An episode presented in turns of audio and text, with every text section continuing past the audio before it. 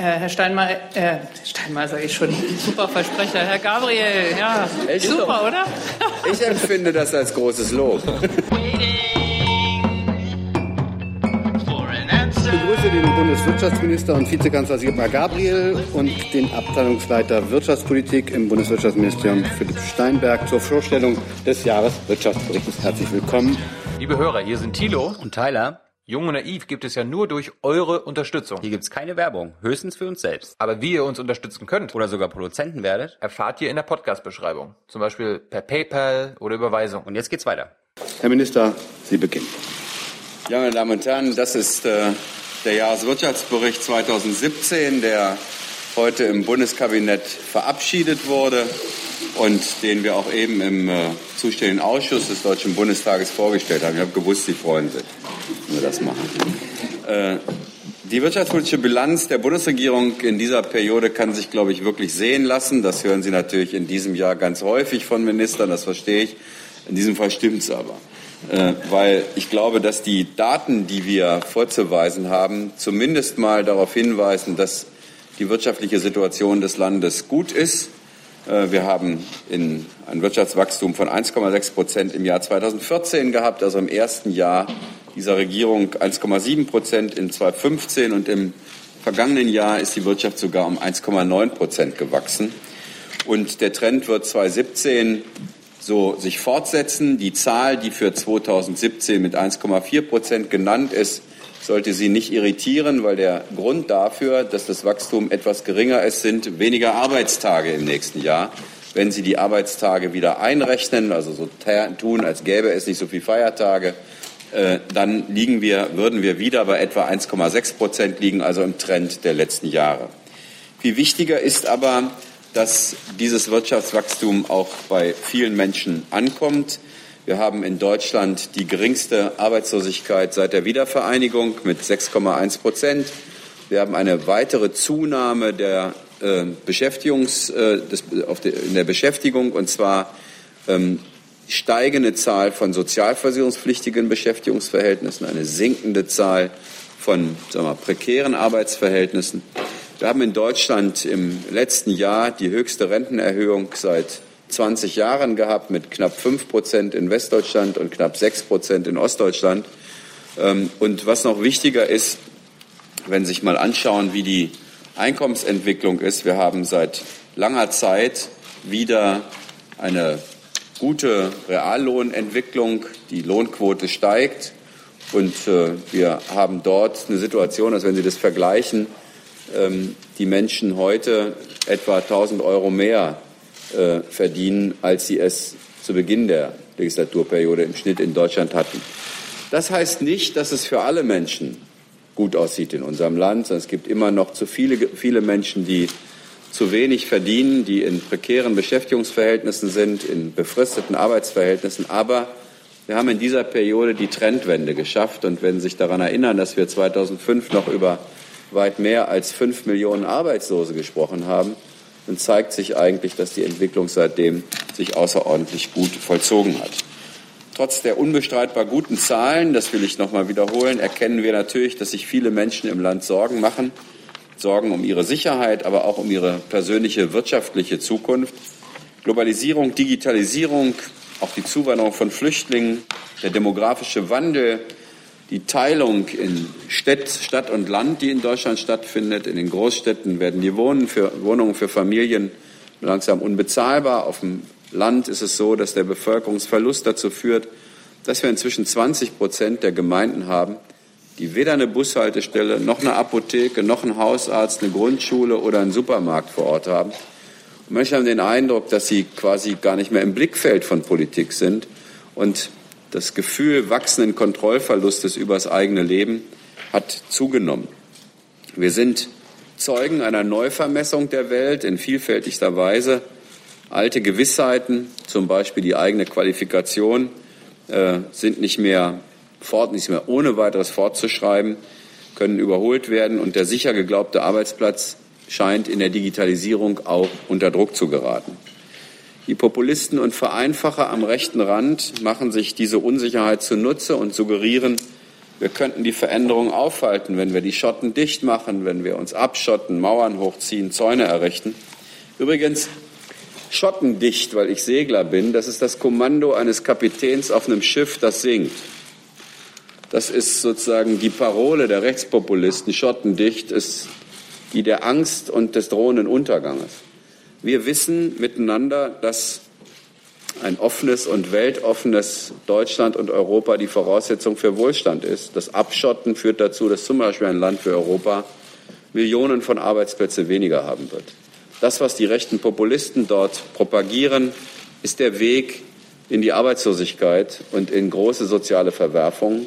Und das Gegenteil, sich dafür einzusetzen, dass wir bei einer offenen Volkswirtschaft weltweit bleiben, ist das richtige Ziel, nicht nur für Deutschland, sondern auch für Europa. Ich bin fest davon überzeugt, dass die Antwort der Politik natürlich die Investitionen in die, soziale Stabilität, in die wirtschaftliche Stabilität in Deutschland sein muss. Äh, der diesjährige Jahreswirtschaftsbericht greift deshalb diesen Gedanken auf und hat den Titel Inklusives Wachstum in Deutschland und Europa. Das ist ein Begriff, der seit ein paar Jahren in der OECD und selbst in Davos modern geworden ist. Übrigens in den Gremien, die noch vor ein paar Jahren gesagt haben, dass eine wachsende Ungleichheit dazu führe, dass Volkswirtschaften stärker werden. Es ist ganz interessant, dass diese Debatte eine ganz andere geworden ist. Allerdings muss man sagen, in Deutschland hat diesen Begriff vor 60 Jahren jemand ein bisschen populärer äh, formuliert, nämlich gesagt, die Aufgabe sei, Wohlstand für alle zu schaffen. Ludwig Erhard. Jetzt heißt das inklusives Wachstum gemeint ist das Gleiche dass nämlich möglichst alle Menschen an dem von ihnen erarbeiteten Wohlstand auch gerecht teilhaben sollen. Meine Damen und Herren, wir sind diesem Ziel in der Legislaturperiode ein gutes Stück näher gekommen. Von der guten Wirtschaftsentwicklung, wie gesagt, profitieren viele Menschen. Nochmal, die Erwerbstätigkeit steigt weiter. weiter. Im kommenden Jahr werden nochmal, nach den Prognosen, die wir hier abgeben, 320.000 Erwerbstätige hinzukommen. Ich glaube, dass das wichtig war und dass wir für Inklusivität und Wohlstand für alle wichtige Entscheidungen getroffen haben. Und das ist bei weitem nicht nur der Mindestlohn. Der Mindestlohn ist kein guter Lohn. Ist nichts, worauf man, eigentlich ist es schlimm, dass wir den brauchen. Was wir wollen, ist bessere Löhne, mehr Tarifverträge. Nur noch knapp 50 Prozent der Menschen in Deutschland arbeiten unter einem Tarifvertrag. Der sichert aber eigentlich Löhne. Deswegen war es richtig, dass die Bundesregierung in dieser Periode vieles dafür getan hat, um die Tarifvertrag, äh, Tarifverträge wieder zu stärken. Wir sind manchmal in Deutschland ja in so einer Lage gewesen, wo irgendwie alles, was 50 Jahre gut funktioniert hat, dann mal in Frage gestellt. Manchmal liegt es ja daran, dass es 50 Jahre gut geklappt hat, weil die Idee vernünftig gewesen ist. Und die Idee ist eben, dass wir in einer Gesellschaft Verbindlichkeiten brauchen.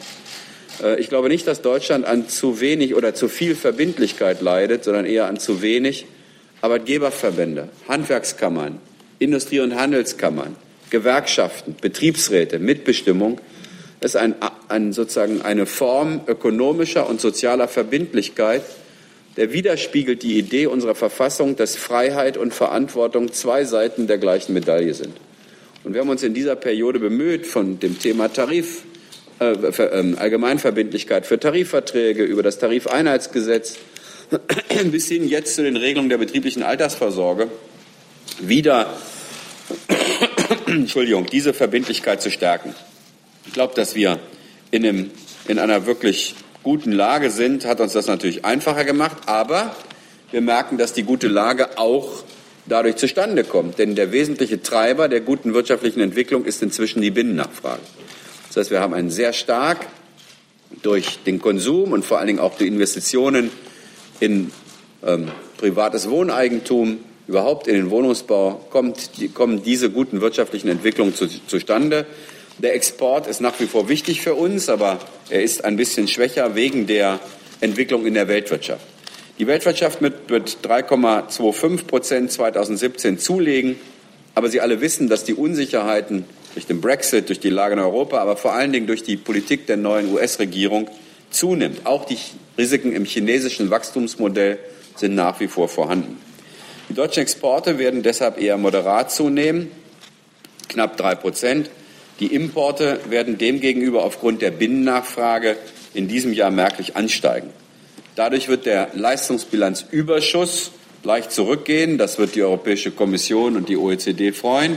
Und es ist auch eine gute Entwicklung. Deutschland als weltweit verflochtenes Land ist allerdings auf offene Märkte und freien Handel angewiesen. Der weltweit spürbare Hang zum Protektionismus, wie er aus der Brexit-Entscheidung und den Äußerungen der neuen US-Regierung spricht, ist aus unserer Sicht der falsche Weg, um Wohlstand für alle zu schaffen. Auch die amerikanische Industrie ist in globale Wertschöpfungsketten eingebunden.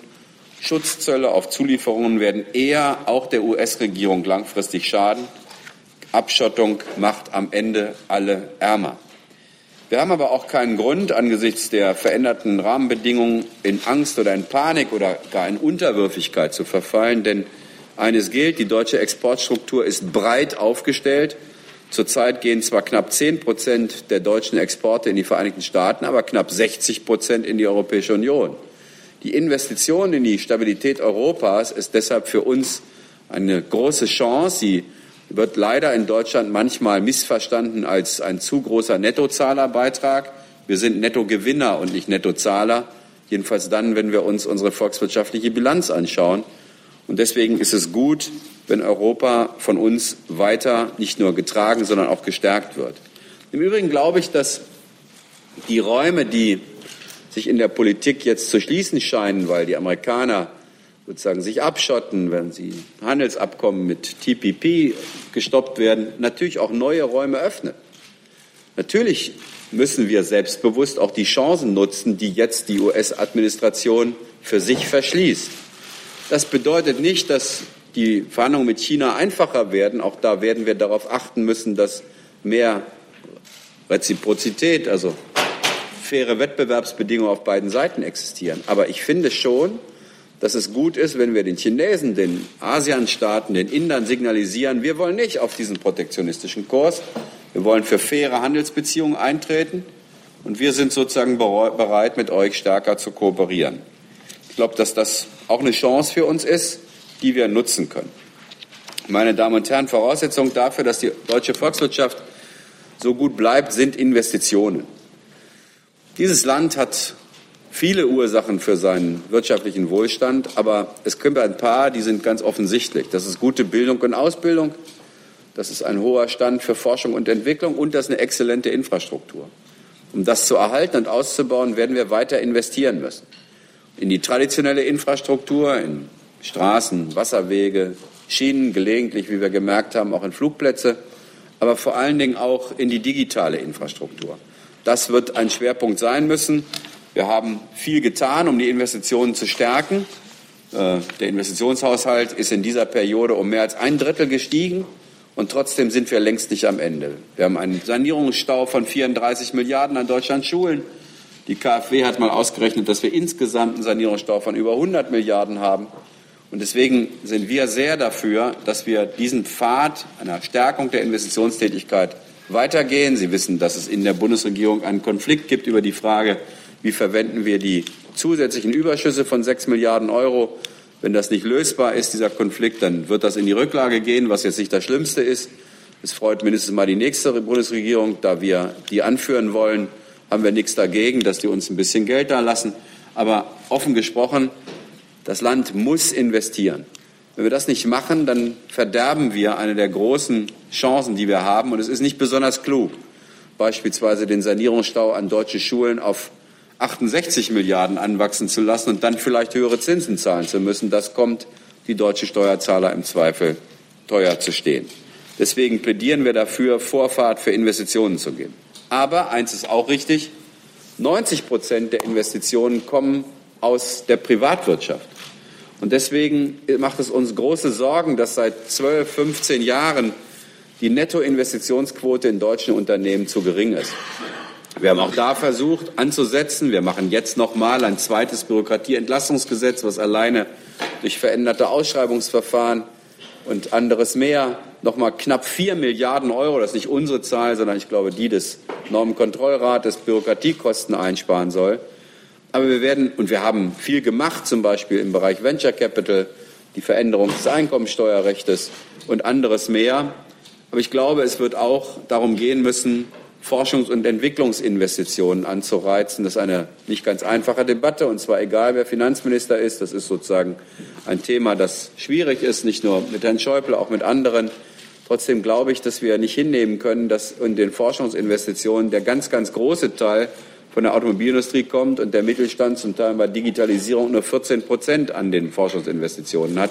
Deswegen glaube ich, werden wir auch da Anreizsysteme schaffen müssen. Meine Damen und Herren, natürlich blicken alle auch auf Europa, das in seiner Stärke durch die aktuellen Entwicklungen geschwächt ist. Aber das ist sozusagen die Ausrichtung, die wir als Deutsche weiter vornehmen müssen. Nicht nur wegen der veränderten Bedingungen in den USA, sondern weil ein starkes Europa im deutschen Interesse ist. Der Jahreswirtschaftsbericht zeigt, unsere Wirtschaftspolitik schafft dieses inklusive Wachstum. Wir sind längst nicht am Ende, müssen dem weiter folgen. Aber wir wissen alle, und spätestens seit der Flüchtlingsdebatte merken wir das, ohne eine intakte und erfolgreiche Wirtschaft, ohne den Erhalt der Wertschöpfungsketten, ohne einen starken Industriesektor hätte dieses Land nicht die Ressourcen, um beispielsweise diese große Zahl an Flüchtlingen nicht nur aufnehmen, sondern auch integrieren zu können. Ich mag mir nicht vorstellen, wie die Lage wäre bei sinkendem Wirtschaftswachstum und steigender Arbeitslosigkeit.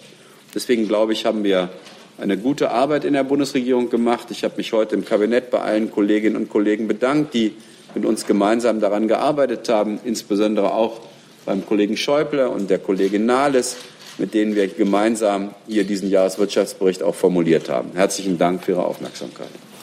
Schönen Dank, Herr Minister. Ähm, wir wollen das jetzt mal so strukturieren, dass wir jetzt die Fragen zum Jahreswirtschaftsbericht im engeren Sinne vielleicht am Anfang stellen und möglicherweise andere Fragen, die im Saal noch vorhanden sind, danach. Der Minister hat ungefähr noch eine halbe Stunde Zeit. Die erste Frage geht an Herrn Heller. Ich habe zwei Fragen. Einmal, ähm, wenn Sie Vorfahrt für Investitionen und Ähnliches verkünden, es steht ja auch in der Pressemitteilung Ihres Hauses drin zum Jahreswirtschaftsbericht, dann ist mir etwas unklar, ob Sie das für das Wirtschaftsministerium, das SPD äh, geführte Wirtschaftsministerium sagen, oder ob das im Jahreswirtschaftsbericht der gesamten Regierung als Ziel ausgegeben ist, ein umfassendes, großes Investitionspaket, wie es in der Pressemitteilung heißt, zu schaffen. Und ähm, als zweite Frage, das ist möglicherweise etwas grenzüberschreitend, wenn Sie doch so, wenn Sie doch so erfolgreich waren, warum gehen Sie eigentlich als Wirtschaftsminister und bleiben die sieben Monate nicht noch oder acht Monate? Das ist eine berechtigte Frage, aber meine Nachfolgerin ist parlamentarische Staatssekretärin in meinem Hause und wird für Kontinuität sorgen. Und das Auswärtige Amt müssen wir noch mal besetzen. Sonst würde man ja den Vorschlag machen, dass wir acht, neun Monate keinen Außenminister haben. Daraus ergibt sich das. Äh, zu Frage eins: Das ist der Jahreswirtschaftsbericht der Bundesregierung. Wir fordern dort das, was die Bundesregierung gemacht hat, fortzusetzen, nämlich Investitionen zu fördern. Und wir haben im Haushalt bewiesen mit, glaube ich, 34 Prozent Steigerung des Investitionshaushaltes, dass wir das auch gemacht haben. Herr Jung. Herr Gabriel, können Sie erläutern, welche Gefahren, aber auch welche Chancen für die deutsche Wirtschaft die US-Präsidentschaft Donald Trumps bedeutet?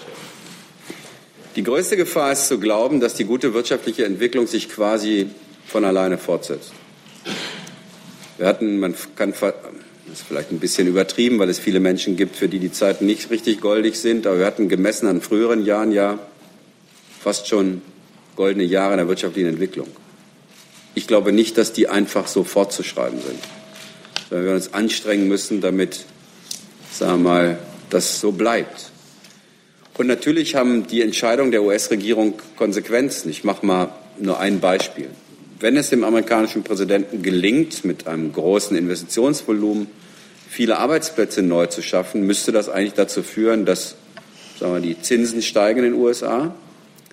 Wenn man natürlich dann im nächsten Jahr jemand in die Federal Reserve sitzt, der quasi Diener amerikanischer Politik ist und verhindert, dass die Zinsen steigen, dann wird das massive Auswirkungen haben für den Rest der Weltwirtschaft, auch für die Konkurrenzfähigkeit anderer Länder, auch Deutschlands.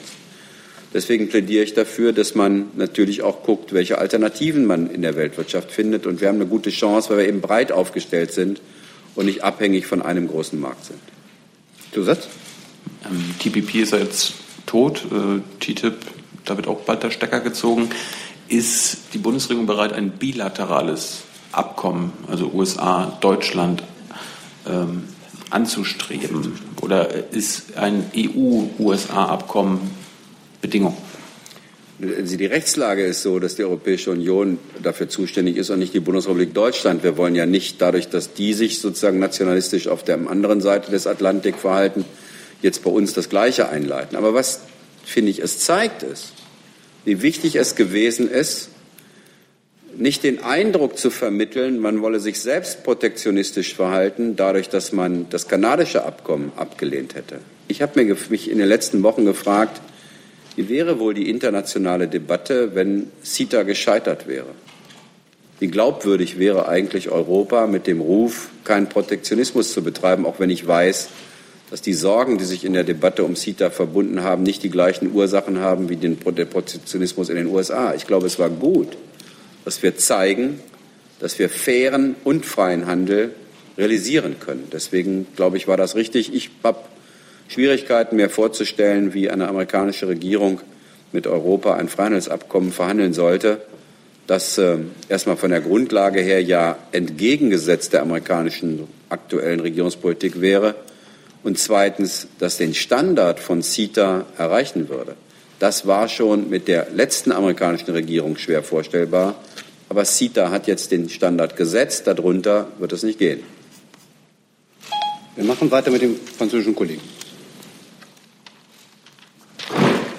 Äh, Thibaut Madlami der französischen Zeitung Les Echos. Ich hätte zwei Fragen. Ähm, zum einen, was ist Ihre Empfehlung an die deutsche Unternehmen, ähm, also alter, bezüglich den äh, USA? Ähm, Alternative suchen, heißt das, dass Sie äh, keinen Deals mit Herrn Trump, äh, Sie also auf keinen Deal sich einlassen lassen ähm, ähm, und ähm, abwarten? Also was ist konkret die Botschaft für die deutschen Unternehmen? Und eine zweite Frage, bezüglich Europa. Sie haben als äh, SPD-Vorsitzender die Austeritätspolitik der Kanzlerin scharf äh, angegriffen äh, in einer Erklärung gestern. Ähm, wie passt das mit Ihrer ähm, äh, Kompetenz in der Regierung als Wirtschaftsminister? Nee, verstanden.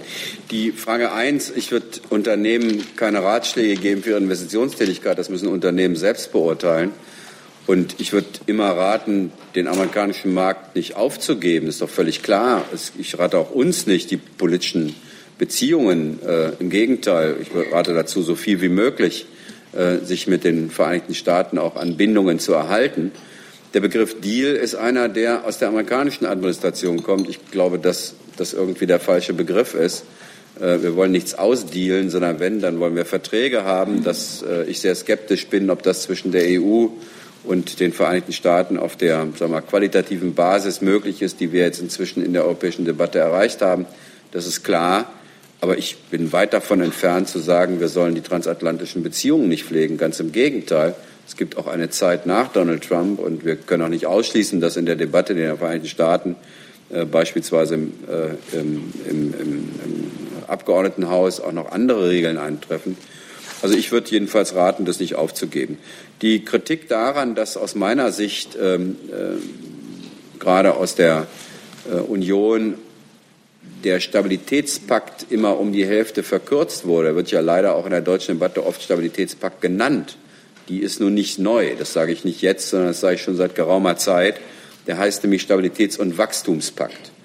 Und ich habe lediglich meine Position wiederholt, dass ich glaube, dass wir zum Beispiel Flüchtlingsfragen, Solidarität äh, innerhalb Europas nur erzeugen werden, wenn es auch eine gibt bei der Entwicklung wirtschaftlichen Wachstums. Also sozusagen die einen zur Austerität zu nötigen und zu sagen, ihr müsst uns aber solidarisch zur Seite stehen. Ich glaube, das wird schwierig sein. Man wird beides machen müssen.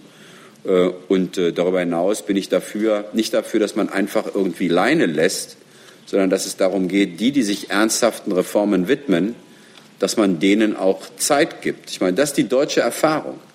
Ich habe mich immer gewundert, das habe ich die letzten Jahre immer gesagt, bin dafür auch in der Öffentlichkeit kritisiert worden, auch von den Kollegen aus der Union, warum wir eigentlich die deutsche Erfahrung verheimlichen. Und die deutsche Erfahrung ist, wir haben gegen Maastricht verstoßen, weil wir zeitgleich ein starkes Reformprogramm, die Agenda 2010, begonnen haben. Hätten wir damals auch Maastricht einhalten müssen, hätten wir 20 Milliarden Euro im Bundeshaushalt mehr einsparen müssen. Ich sage Ihnen das Ergebnis. Die Agenda 2010 wäre nicht gekommen und die wirtschaftliche Entwicklung in Deutschland wäre schlechter verlaufen.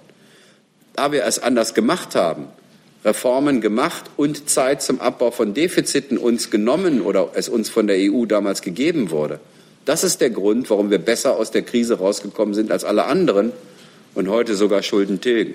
Diese deutsche Erfahrung, an die erinnere ich schon geraume Zeit, die wird in der deutschen Debatte leider immer verkürzt auf die, das Reichen, Reißen der Maastricht-Kriterien. Viele sagen, das sei der Anfang gewesen, wo wir ein schlechtes Beispiel gesetzt hätten. Das Gegenteil ist richtig, weil sie verbunden gewesen sind mit, wie Sie ja wissen, in Deutschland hoch unpopulären Reformen, die trotzdem jedenfalls in ihrer Mehrzahl aus meiner Sicht auch rückblickend richtig gewesen sind. Die Verbindung zwischen Reformen und Zeit zum Abbau von Defiziten, die finde ich wichtig. Dafür allerdings ist es notwendig, zu einer stärkeren gemeinsamen Finanz- und Wirtschaftspolitik in der Eurozone zu kommen. Aber da beispielsweise sind wir uns mit den Kollegen aus der Union absolut einig, dass das nötig ist. Ähm, Martha, Rheinische Post. Ähm, bin hier. Ähm, der Herr Trump hat ja angekündigt oder plant, die Unternehmenssteuern zu senken und ähm, die britische Premierministerin wird das womöglich auch tun. Ähm, Herr Schäuble hat schon gesagt, wir müssten uns auch in der nächsten Legislaturperiode darauf vorbereiten, die Unternehmenssteuern zu senken bzw. zu reformieren. Finden Sie, das ist eine richtige Reaktion auf diese Entwicklung? Also müssen in Deutschland die Unternehmenssteuern perspektivisch abgesenkt werden? Einzutreten in einen Steuersenkungswettlauf wäre richtig falsch. Aber ich sage Ihnen, wie wir die Steuern für alle, nicht nur für Unternehmen senken können. Wenn wir in Europa dafür sorgen, dass die legale Steuerverkürzung in Europa durch Steuerdumping beendet wird. Wir verlieren in Europa eine Billion Euro jedes Jahr, Deutschland 150 Milliarden. Wenn wir das bekämpfen würden, dann hätten wir auch ausreichend Möglichkeiten, Steuern und Sozialabgaben zu senken.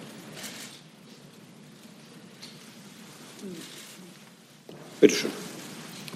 Theo Gers, Deutschlandfunk. Ähm, Herr Minister, eine Frage zu Ihrer Amtszeit. Sie sind vor drei Jahren angetreten, bewusst als Wirtschaftsminister und haben gleichzeitig den Parteivorsitz behalten. Würden Sie diese Kombination, dieses Experiment, sage ich jetzt mal, SPD-Vorsitz und Bundeswirtschaftsminister, würden Sie dieses Experiment als gelungen bezeichnen? Und zweite Frage ganz kurz. Ich nehme an, dass das Ihr letzter öffentlicher Auftritt als Wirtschaftsminister sein dürfte möglicherweise, wie das war ja eine Annahme. Dennoch die Frage, mit welchem Gefühl scheiden Sie aus diesem Amt des Wirtschaftsministers aus? Also ich würde jederzeit die gleiche Entscheidung treffen. Äh, denn ich mache das an einem kleinen Beispiel deutlich.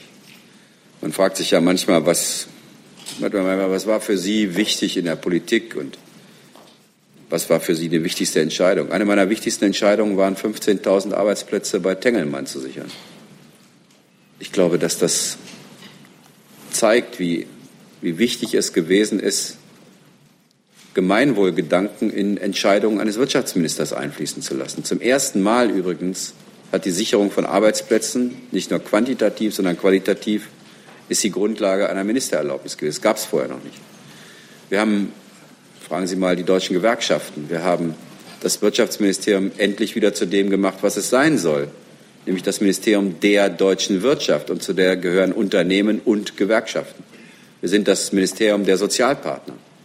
Wir haben etwas gemacht, was ich für absolut notwendig gehalten habe, nämlich die Energiepolitik in Deutschland endlich mal klar zu strukturieren und die sozusagen verbindungslosen Zahnräder mal zu einem Getriebe zusammenzubringen, um die Kraft des Motors auch auf die Straße zu kriegen.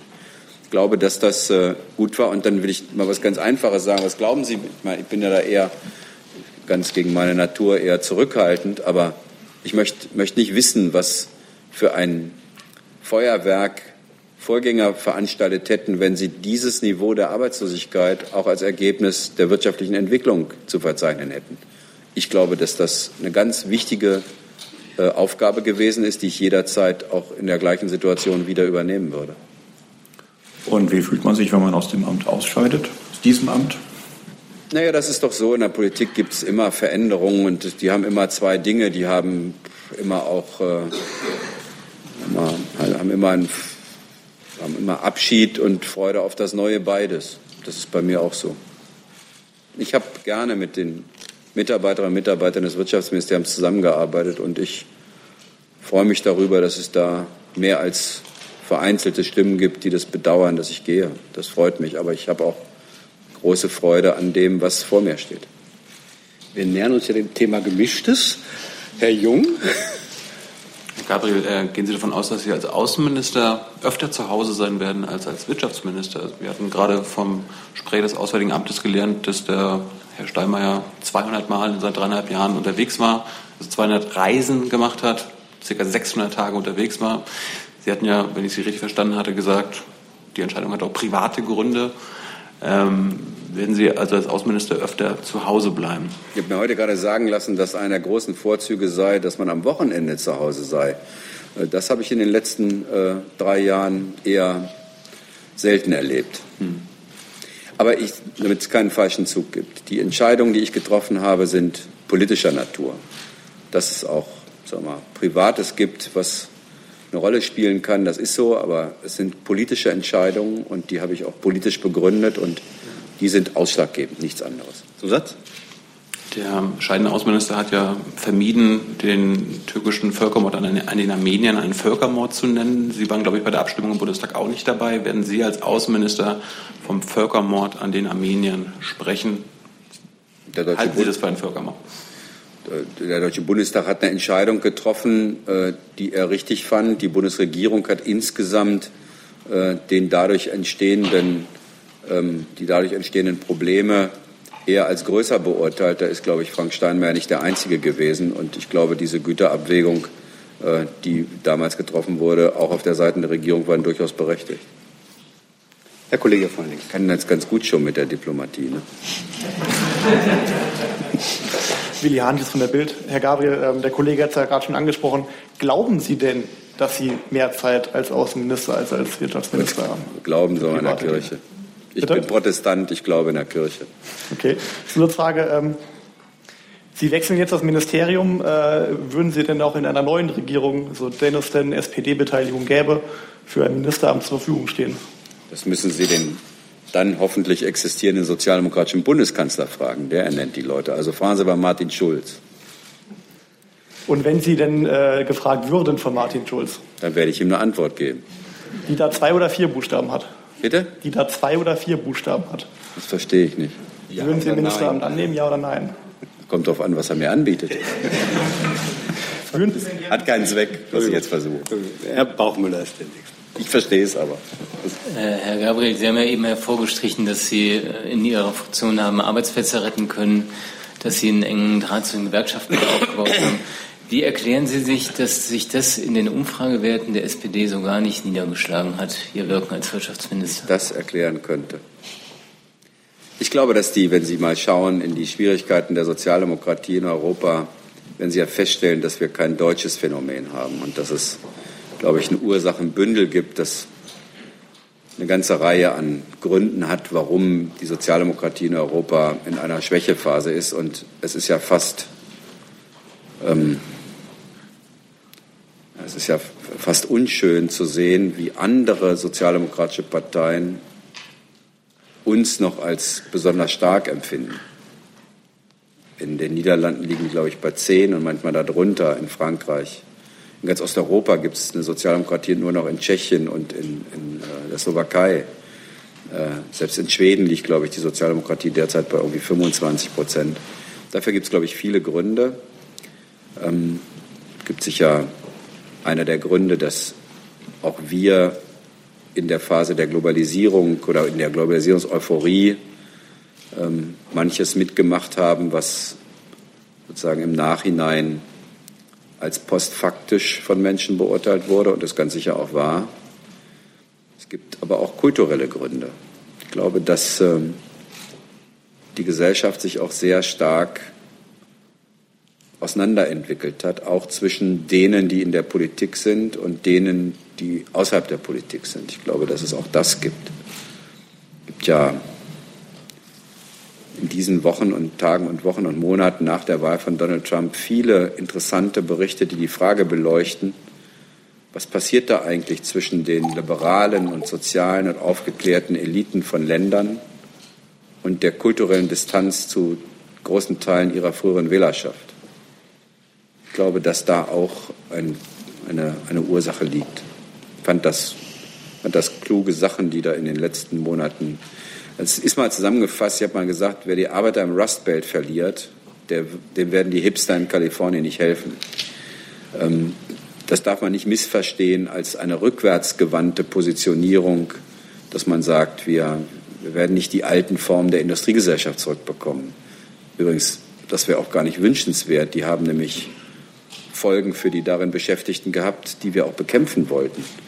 Also äh, trotzdem ist da was dran, dass sich die Sozialdemokratie konzentrieren muss. Ich glaube, bin persönlich fest überzeugt, dass, Personen, äh, dass Parteien unterschiedliche Kohäsionsaufgaben in einer Demokratie haben. Und Sie merken, Sie haben ja gemerkt, ich bin ja Experte für Einzelhandel geworden, wenn alle als Vollsortimenter daherkommen und in jedem Geschäft dem politischen sozusagen das Bioprodukt genauso wichtig ist wie das Gegenteil, dann kann Ihnen passieren, dass der, der da in den Laden kommt, nicht mehr genau weiß, wo er ist. Und da haben sozialdemokratische Parteien natürlich als Volkspartei den Anspruch, die selbstständigen Handwerksmeister und Solo-Selbstständige und andere im Blick zu haben. Aber es gibt eine Kerngruppe, ohne die gäbe es uns gar nicht. Und das sind Arbeitnehmerinnen und Arbeitnehmer ihrer Familien und ihre Familien. Und da sozusagen muss die Sozialdemokratie ihre Kohäsionsaufgabe machen. Und weiß, was mich sehr beruhigt hat, ist, dass bei den Untersuchungen, die wir so haben, eine Frage wieder völlig unumstritten ist dass wir bei der Vertretung von Arbeitnehmerinteressen mit großem, großem Abstand vor allen anderen Parteien liegen. Bürgerliche, konservative Parteien haben eine andere Aufgabe. Die Grünen haben eine andere Aufgabe. Die sind, ich würde jetzt in der Demokratie nicht sagen, die eine ist wichtiger als die andere. Darum geht es nicht. Aber ich glaube, dass sozusagen diese, diese Unterschiedlichkeit, wen nehmen wir eigentlich in den Blick, dann im Parlament zum Interessenausgleich führen muss. Aber nicht schon vorher eine sozusagen eine Diffusität erlauben darf. Und da, glaube ich, ist ein Teil des Problems. Ich habe dafür keine Instrum dafür kann man nicht Instrumente jetzt schaffen, sondern es ist eine, eine Frage auch an die eigene Kultur der politischen Arbeit. Und ich glaube, dass wir auch zum Beispiel mit der Entscheidung, wer uns vertritt in diesem Bundestagswahlkampf, auch eine Entscheidung getroffen haben, indem wir noch mal ganz, ganz deutlich jemanden haben, der das Thema, aber auch in seiner eigenen Biografie klar macht, dass er das vertritt. Ich glaube, das ist auch ein Grund, warum die Entscheidung für Martin Schulz als besonders glaubwürdig angesehen wird. Da, find, da ist meine Vermutung liegt das größte Problem oder die größte Aufgabe. Herr Heller. Ich würde noch mal gerne wissen, ähm, ob ähm, Sie das Gefühl haben im Wirtschaftsministerium, dass Sie die Agenda, die Sie sich bei Amtsantritt vorgenommen haben, dass die jetzt im Wesentlichen abgearbeitet ist und von daher Sie äh, quasi auch guten Gewissens gehen können? Oder was steht da noch aus an größeren Projekten, die nun Ihre Nachfolgerin erledigen muss? Und zu dem letzten, was Sie gesagt haben, Kerngruppe Arbeitnehmerinnen, Arbeitnehmer, ist nicht das Problem der SPD, dass diese Kerngruppe der Arbeitnehmer, denn Sie sprechen ja von speziellen Arbeitnehmern, immer kleiner wird, ja. während die in, äh, in jetzt fortgeschrittenen Industrien nicht mehr organisiert sind, sich auch nicht mehr in solche Parteien wie die SPD reinbegeben. Das müssten Sie doch gerade als Minister für Start-ups, Neugründung und ähnliches vielleicht ein bisschen näher erfahren haben. Ich teile nicht Ihren Arbeitnehmerbegriff. Also ich bin nicht der Meinung, die SPD ist die Partei der alten Industriearbeiter. Wir sind auch die Partei der Industriearbeiter. Ich glaube sogar, wir sind die einzige. Aber Arbeitnehmerinnen und Arbeitnehmer sind Polizeibeamten, Krankenschwester, Krankenpfleger, Krankenpflegerinnen, Altenpflege, Verkäuferinnen, äh, Mitarbeiter des öffentlichen Dienstes, Ingenieure, Meister, Techniker. Das sind Arbeitnehmerinnen und Arbeitnehmer. Man darf nicht einen sehr, einen sehr begrenzten Begriff davon haben. Im Kern sage ich immer, was meine Meinung über die deutsche Politik ist alle mal die SPD, am besten alle, müssen über die 85 Prozent reden, 90 Prozent, die in diesem Land jeden Tag arbeiten gehen, manchmal verdammt wenig Geld dafür kriegen, abends ihren Kindern eine Geschichte am Bett vorlesen, nächsten Tag nachmittags bei der Feuerwehr, beim Sport, in der Flüchtlingsinitiative, sonst irgendwo sind und nicht immer über die 10, 15 Prozent Schreihälse hier im Land. Mir wird zu viel über die 10, 15 Prozent Schreihälse geredet und zu wenig über die 85, 90 Prozent der Leute, dieses Land in Wahrheit ausmachen. Die übrigens keine neue deutsche Leitkultur brauchen, sondern die wissen, dass die Leitkultur dieses Landes in den ersten 20 Artikeln der Verfassung steht. Also das ist meine Vorstellung. Clinton hat das mal genannt, People who work hard and play by the rules. Genau um die geht's. Das sind die, und da gibt es sozusagen, ein Teil davon sind abhängig Beschäftigte. Und das ist die Kernaufgabe der SPD. Und ich habe gerade ja gesagt, dass offensichtlich bei denen doch der Eindruck entsteht, dass sie bei uns am besten aufgehoben sind. Übrigens schon bei der letzten Bundestagswahl hatten wir nach langer Zeit wieder, wenn auch nicht allzu viel, aber die Mehrheit der Stimmen aus den, zum, den organisierten Arbeitnehmerinnen und Arbeitnehmern. Ähm, ihre, die andere Frage, Agenda. Ja, es geht so, also es hört sich jetzt irgendwie ein bisschen großspurig an, aber wir haben alles, was wir uns vorgenommen haben, gemacht oder haben es bereits zumindest in die Kabinetts- und Parlamentsbefassung gebracht. Ich glaube, wir haben kein einziges Vorhaben mehr, was noch irgendwie in Frage stünde. Äh, im, im, Gegenteil, äh, wir sind vor allen Dingen, wenn sich die Energiepolitik angeht. Ich habe mal jetzt beim Handelsblatt mal vorgelesen, was wir in diesen drei Jahren in der Energiepolitik gemacht haben. Ähm, ich glaube, dass das, ähm, das alleine zeigt, dass wir, glaube ich, unseren Job gut getan haben. Und das, übrigens, das deckt sich eins zu eins mit dem, was wir vor, der, äh, vor dem Regierungsantritt dann auch gesagt haben. Und ich bin dem Ministerium sehr, sehr dankbar, dass wir das hingekriegt haben. Das Bundeswirtschaftsministerium hat exzellente Mitarbeiterinnen und Mitarbeiter und wir hatten auch oder haben drei Staatssekretäre, zum Beispiel der, der für Energie zuständig ist, ähm, der ähm, das wie ein Uhrwerk vorangetrieben hat. Und äh, man ist ja nicht, also in der Regel habe ich meine Personalentscheidungen, die ich zu treffen hatte, in der Politik nie bereut. Bei dem habe ich sie aber insbesondere mich darüber gefreut, dass ich irgendwie einen lichten Moment hatte, ihn zu fragen, ob er Staatssekretär in meinem Ministerium wird. Äh, und ähm, deswegen verlasse ich das Wirtschaftsministerium äh, nicht mit, also mit einem ausgesprochen guten Gewissen. Ich glaube, wir haben eine Menge dafür getan und äh, ich bin froh, dass Frau Zypris die Arbeit jetzt in dieser Periode zu Ende bringt, weil sie das Haus kennt und dort mitgearbeitet hat. Aber wir haben unseren Teil, ähm, es hört sich doof an, abgearbeitet ist eigentlich zu wenig. Wir haben den erfolgreich zum Abschluss gebracht. Wir haben noch ein paar Sachen, die sind jetzt in der Parlamentsberatung und Kabinett so ein schönes Thema wie Netzmodernisierungsgesetz und so, aber kommt auch noch, brauchen wir noch. Machen wir auch noch. Herr Kollege, Christoph Herr Zypris jetzt also. Christoph Schelt, Hessischer Rundfunk hier. Ähm, ich würde da gerne direkt anknüpfen. Ähm, Gibt es denn trotzdem noch was, was Sie Ihrer Nachfolgerin mit auf den Weg geben können? Oder muss Brigitte Zypris jetzt einfach nur noch acht Monate verwalten? Oder ist die Zeit sowieso zu kurz, um da noch irgendwas zu bewegen? Nein, ich gebe da natürlich nichts mit auf den Weg, weil die das alles kennt. Und äh, das gilt ja für mich im Außenministerium äh, genauso. Ähm, Sie werden ja nicht in acht, neun Monaten was anderes machen, als den Koalitionsvertrag und die im Außenministerium sozusagen die Notwendigkeiten, die die Politik mit sich bringt, zu bearbeiten. soll ja nicht glauben, dass man da die Welt umreißt, äh, sondern es kommt darauf an, solide die Arbeit von Herrn Steinmeier äh, fortzusetzen, übrigens auch zusammen natürlich mit dem Kanzleramt und der Kanzlerin. Und das Gleiche gilt auch für Frau Zypris. Ich habe da keine Ratschläge zu machen, die wird sich das, glaube ich, auch verbitten. Also das wird sie nicht sagen, aber denken vielleicht.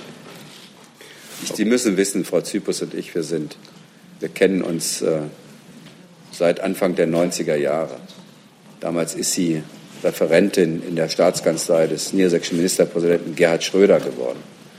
Und meinen ersten Haushalt als Fraktionsvorsitzender der SPD im niedersächsischen Landtag ist bei mir zu Hause unterm Apfelbaum äh, mit Frau Zypris, Frank Steinmeier in kurzen Hosen und mir. Stellen Sie sich das bitte bei ihm vor, bei mir bitte nicht, auch in kurzen Hosen. Äh, gemacht worden. Wir kennen uns alle seit vielen, vielen Jahren und vertrauen uns deshalb auch sehr. Frau Kollegin. Angela Ulrich vom ARD-Hörfunk. Äh, Herr Steinmeier, äh, Steinmeier sage ich schon, super Versprecher. Herr Gabriel, ja, Echt super, oder? Ich empfinde das als großes Lob. Das, sind die, das, sind die, kurzen Hosen. Herr Gabriel, genau. Herr Gabriel, äh, nach Ihrem flammenden Plädoyer für die SPD jetzt nochmal, tut das eigentlich auch persönlich weh, wenn Ihre Partei, die Parteizentrale seit gestern Nachmittag 250 Neueintritte vermeldet? Also offenbar große Erleichterung, dass Sie gehen und dass wer anders kommt. Und eine Frage auch noch kurz zum Stil, wie das abgelaufen ist. Zum Beispiel eine von Ihnen ja sehr geschätzte Genossin, Susi Neumann. Ich erinnere mich da an ein Treffen auch im Willy Brandt-Haus. Die ist schier empört, dass Sie das Ganze auch per großem Interview letztendlich eingeläutet haben. Von wegen Sprache zum Volk und die Nähe dahin. Also zu Frage zwei scheinbar sind 250 Leute anderer Meinung, das ist ja ganz gut. Äh, und Frau Neumann hat eine Meinung und die darf sie auch vertreten und ist eine geschätzte Sozialdemokratin. Es ändert aber nichts daran, dass äh, ähm, ich natürlich ein Interesse daran hatte, meine Sicht der Dinge auch zu veröffentlichen und nicht nur, das mögen Sie vielleicht verstehen, darauf zu warten, wie andere Menschen meinen Schritt interpretieren. Ähm, und die Frage eins, ich wollte, dass daraus auch ein Schub für den Wahlkampf für die SPD wird.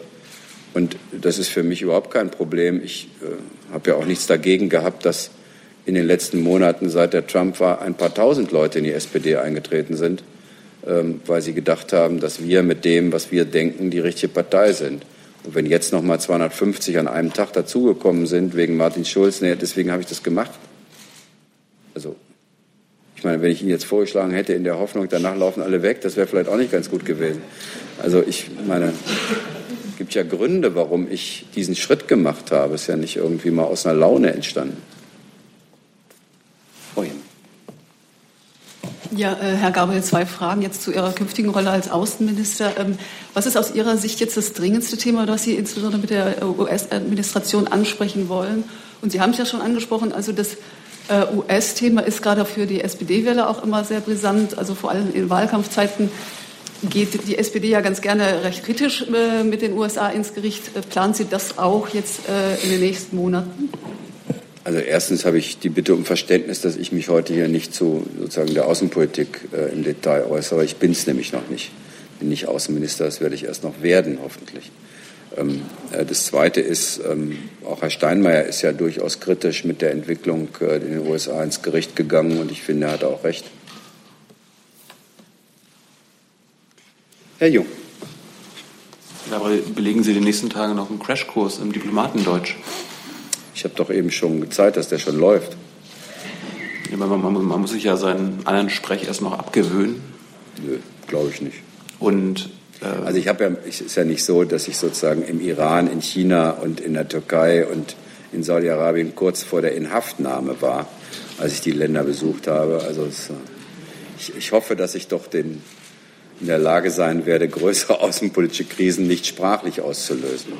Und da eine Verständnisfrage, werden Sie jetzt Ihre politische Karriere ausklingen lassen im Amt des Außenministers oder möchten Sie auch nach der Wahl noch Verantwortung übernehmen? Ich kandidiere zum Beispiel zum nächsten Deutschen Bundestag. Das spricht eher dagegen, dass ich Ausstiegsgelüste habe. Ich, wenn ich jetzt weiter antworte, beschwert sich Ihr Kollege zu Recht, wie ich finde. Liebe Hörer, hier sind Thilo und Tyler. Jung und Naiv gibt es ja nur durch eure Unterstützung. Hier gibt es keine Werbung, höchstens für uns selbst. Aber wie ihr uns unterstützen könnt oder sogar Produzenten werdet, erfahrt ihr in der Podcast-Beschreibung. Zum Beispiel per PayPal oder Überweisung. Und jetzt geht's weiter. Rau, rau. Ich wollte noch mal kurz auf gestern zurückkommen, Herr Gabriel. Viele haben sich ja dupiert gefühlt durch die Art und Weise, wie Ihre Entscheidung kommuniziert worden ist. Bedauern Sie das, dass es so gelaufen ist? Und welche Rolle können Sie sich äh, für Ihre Person im laufenden Bundestagswahlkampf vorstellen? Ich bedauere das überhaupt nicht, weil ich verstehe, dass Menschen dann sagen, das finden wir nicht gut, wenn wir es aus der Zeitung erfahren, aber morgen wäre es ohnehin in allen Medien gewesen. Wir hätten doch die Entscheidung im Präsidium nicht geheim gehalten. Kann man jetzt sagen, wäre besser gewesen, der Stern wäre einen Tag später rausgekommen. Ja, so ist es. Aber ich, seien, Sie mir, seien Sie mir nicht böse, aber angesichts dessen, was sonst so passiert hier durch äh, Indiskretionen und Fantasien, finde ich manche Bemerkungen zur Frage, warum der Stern das oder ich das mit dem Stern gemacht habe, dann, na, sagen wir mal, erstaunlich, Diplomatendeutsch ähm, in der, dass es bei einigen Verärgerung in ihren Berufskreisen gab, weil sie noch am gleichen Tag andere Prognosen abgegeben haben. Da habe ich auch ein menschliches Verständnis dafür, dass die das nicht gut fanden. Ich verstehe auch, dass die das heute in Kommentaren wiedergeben. Ich habe auch nichts anderes erwartet. Der Begriff der klammheimlichen Freude ist seit den 70er Jahren in Deutschland nicht mehr üblich. Und ich würde auch nicht offen zugeben, dass ich die hatte. Aber die Tatsache, dass manche mehr ihrer eigenen Fantasie und ihrem eigenen Vorurteil folgen in der Berichterstattung über mich und die Sozialdemokratische Partei, dass wir da unter Beweis stellen konnten, dass das postfaktisch ist, das fand ich doch auch einen angemessenen Umgang damit. Dann danke ich dem Bundeswirtschaftsminister Sigmar Gabriel für diese Runde hier und hoffe, dass Sie als Außenminister dann noch wiederkommen. Bestimmt. Tschüss.